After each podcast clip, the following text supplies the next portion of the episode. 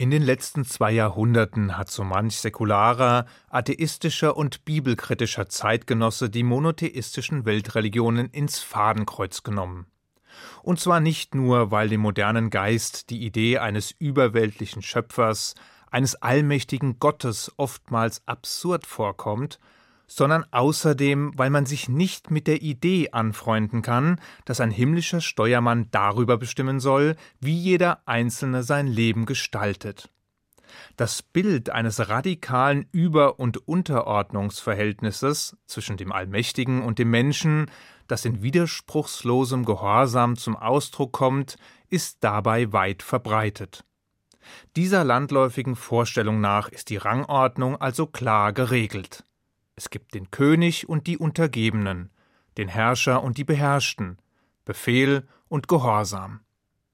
Zumindest im Judentum ist die Sachlage allerdings ein bisschen komplizierter. Ein schlicht hierarchisches Verhältnis zwischen dem Ewigen als absoluter Autorität und uns als seinen Untergebenen wird weder der biblischen Geschichte noch der jüdischen Wirklichkeit gerecht zumal die vermeintlichen Werte, die in manch anderer Religion betont werden, also etwa die bedingungslose und aufopfernde Unterwerfung unter den angeblich so klaren und unmissverständlichen Willen Gottes, aus jüdischer Perspektive überaus kritisch betrachtet werden. Diese mutmaßlichen Tugenden, die in so vielen Fällen als Maßstab ernst gemeinter Religiosität und tiefgreifender Frömmigkeit daherkommen, erfahren im Judentum mitunter kraftvollen Widerspruch. Zugegeben, es existiert das Bild, in dem wir als Diener des Herrn, als Vasallen im Hofstaat des himmlischen Königs agieren. Doch das sind nur einige Steinchen in dem farbenfrohen Mosaik, welches die jüdische Wirklichkeit abbildet. In Wahrheit ist unser Verständnis der Beziehung von Mensch und Gott nämlich weit weniger von einem Über- und Unterordnungsverhältnis bestimmt, als von einer Partnerschaft. So etwa betrachteten die Rabbiner das jüdische Volk als Partner Gottes bei der Schaffung und der Vervollkommnung der Welt. Der Jude ist im Verhältnis zu Gott nicht nur Diener, Untergebener oder Befehlsempfänger, sondern verfügt, zumindest im Idealfall, auch über ausgeprägte intellektuelle Fähigkeiten, emotionale Reife und ein gesundes Selbstbewusstsein. Eigenschaften, die ihn gegenüber seinem Schöpfer zu einem selbstbestimmten, kritisch denkenden Wesen machen, das gerade auch in religiösen Fragen befähigt ist, durchdachte und reiflich abgewogene Entscheidungen auf der Grundlage des himmlischen Gesetzeskodex zu treffen. Eine Schilderung in einer unserer bedeutsamsten jüdischen Schriften, nämlich dem Talmud, lässt erahnen, welch außergewöhnliches Verhältnis zwischen den Juden und Gott vorherrscht. Die Geschichte ist unter dem Namen Der Ofen von Aknai bekannt und hat folgenden Hintergrund. Einstmals kochten Juden vorwiegend unter freiem Himmel. Und dafür benötigten sie laut der Koscher-Vorschriften, also den Speisegesetzen, rituell reine Kochutensilien. Getöpferte Behälter konnte man im Gegensatz zu dem heutigen Glasgeschirr allerdings nicht mehr koscher machen, wenn sie, aus welchem Grund auch immer, erst einmal unrein geworden waren.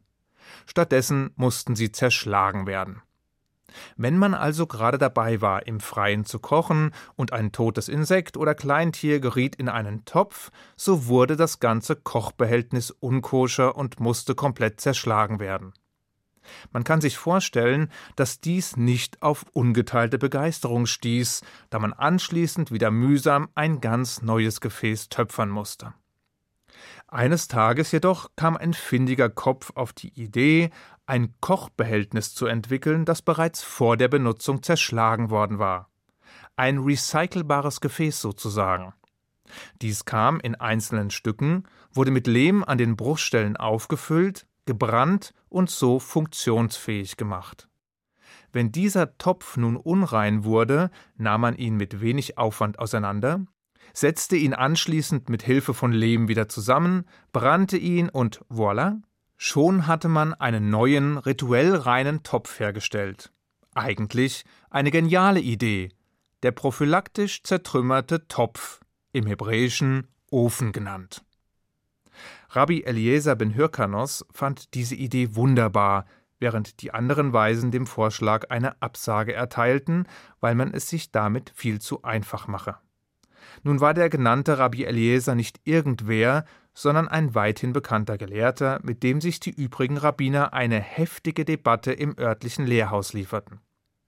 Im Laufe dieser Diskussion deutete Rabbi Eliezer auf einen Baum und rief Wenn ich recht habe, dann wird es dieser Baum bezeugen. In diesem Moment hob sich der Baum, der im Vorgarten des Lehrhauses stand, wie von Geisterhand aus der Erde heraus und schoss 100 Fuß gen Himmel. Manche sagen sogar 400 Fuß. Woraufhin die Weisen antworteten: Wir diskutieren hier über Kochgegenstände, Behältnisse und Unreinheit. Glaubst du denn tatsächlich, du könntest einen Beweis für die Richtigkeit deiner Ansicht durch einen Baum erbringen? Was hat denn der Baum mit unserer Diskussion zu tun? Daraufhin meinte Eliezer, sollte ich recht haben, dann wird der Fluss dies beweisen. Und mit einem Mal änderte der Fluss die Laufrichtung des herabströmenden Wassers. Plötzlich floss es bergauf und nicht mehr bergab, woraufhin die Weisen sagten, du kannst mit Hilfe eines Flusses keinen Beweis für die Richtigkeit deiner Meinung erbringen. Eliezer rief daraufhin, wenn ich recht habe, dann sollen die Wände dieses Lehrhauses es beweisen. Und in dem Moment begannen sich die Wände kräftig nach innen zu neigen. Da stand Rabbi Joshua auf und rief: Ihr Wände, was geht es euch an, wenn wir Rabbiner uns streiten? Und aus Respekt vor ihm stürzten sie nicht vollständig ein. Doch aus Respekt vor Rabbi Eliezer bewegten sie sich auch nicht zu ihrem Ausgangspunkt zurück, sondern blieben bis zum heutigen Tag schief stehen. Schließlich erklärte Rabbi Eliezer, wenn ich recht habe, dann wird es eine himmlische Stimme beweisen. Da erschallte die Stimme Gottes und rief, Was habt ihr gegen Rabbi Eliezer? Ihr wisst doch bestimmt, dass er in jedem einzelnen Fall Recht hat und das Gesetz sich stets nach seiner Ansicht richtet woraufhin Rabbi Joshua aufstand, zum Himmel blickte und erwiderte Die Torah ist nicht im Himmel. Du hast uns die Torah schon gegeben, ewiger, und in eben dieser Torah steht geschrieben, dass sie nicht mehr im Himmel ist, sondern auf Erden. Hier wird durch die demokratische Mehrheit entschieden. Und die Mehrheit hat sich gegen Rabbi Eliesers Meinung gewandt.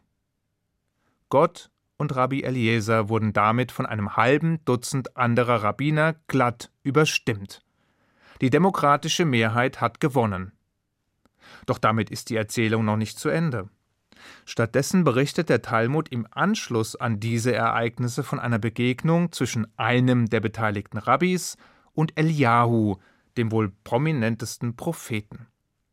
Der Rabbi fragte Eliyahu, wie Gott denn reagiert habe, nachdem er von seinen Kindern überstimmt worden war, woraufhin Eliyahu antwortete, er hat fröhlich gelacht und gesagt, meine Kinder haben mich besiegt, meine Kinder haben mich besiegt. Es ist dieser unglaubliche Moment, in dem Gott sich vor seiner eigenen Schöpfung verneigt, in dem er dem Menschen in seiner intellektuellen Kühnheit Tribut zollt indem er einem stolzen Vater gleich anerkennt, dass seine Kinder zu eigenständigen, mutigen und kritischen Geistern gereift sind. Es ist dieser Moment, der uns kraftvoll vor Augen führt, dass es Gott aus jüdischer Perspektive nicht darum geht, unterwürfige, abhängige und geistig verarmte Wesen zu erschaffen, die ihm wie Schafe folgen, sondern selbstbewusste und emanzipierte Partner, die ihm bei der Vervollkommnung der Welt zur Seite stehen. Es ist dieser Moment, in dem der Ewige dem Individuum Raum gibt, sich fortzuentwickeln, zu wachsen, zu reifen, um sich für die kommenden Aufgaben zu wappnen. Das heißt nicht, dass wir Juden uns vom Herrscher des Universums distanzieren sollten. Und es ist auch kein Freibrief, seine Gesetze mit überheblicher Herablassung missachten zu dürfen. Keinesfalls. Vielmehr sollen wir uns selbstbewusst und kreativ, aber nichtsdestotrotz innerhalb des göttlich vorgegebenen Referenzrahmens des biblischen Gesetzes bewegen. Und während Dankbarkeit, Ehrfurcht, Liebe und Treue die Grundpfeiler des gegenseitigen intimen Bundes bilden, lassen wir das in der Torah geoffenbarte Wort lebendig werden. Überbrücken wir die Kluft von geschriebenem Wort zu gelebter Wirklichkeit durch kreative, kritische und herausfordernde Interpretation. Bringen wir zum Ausdruck, dass es an uns selbst liegt, unser Leben, unsere Realität, unser Schicksal zu bestimmen.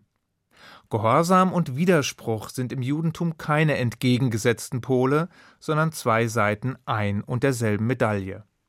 Treue und Kühnheit, Loyalität und Emanzipation, Dienst und kritische Reflexion bilden somit das Fundament des außergewöhnlichen Verhältnisses zwischen dem Volk Israel und Gott.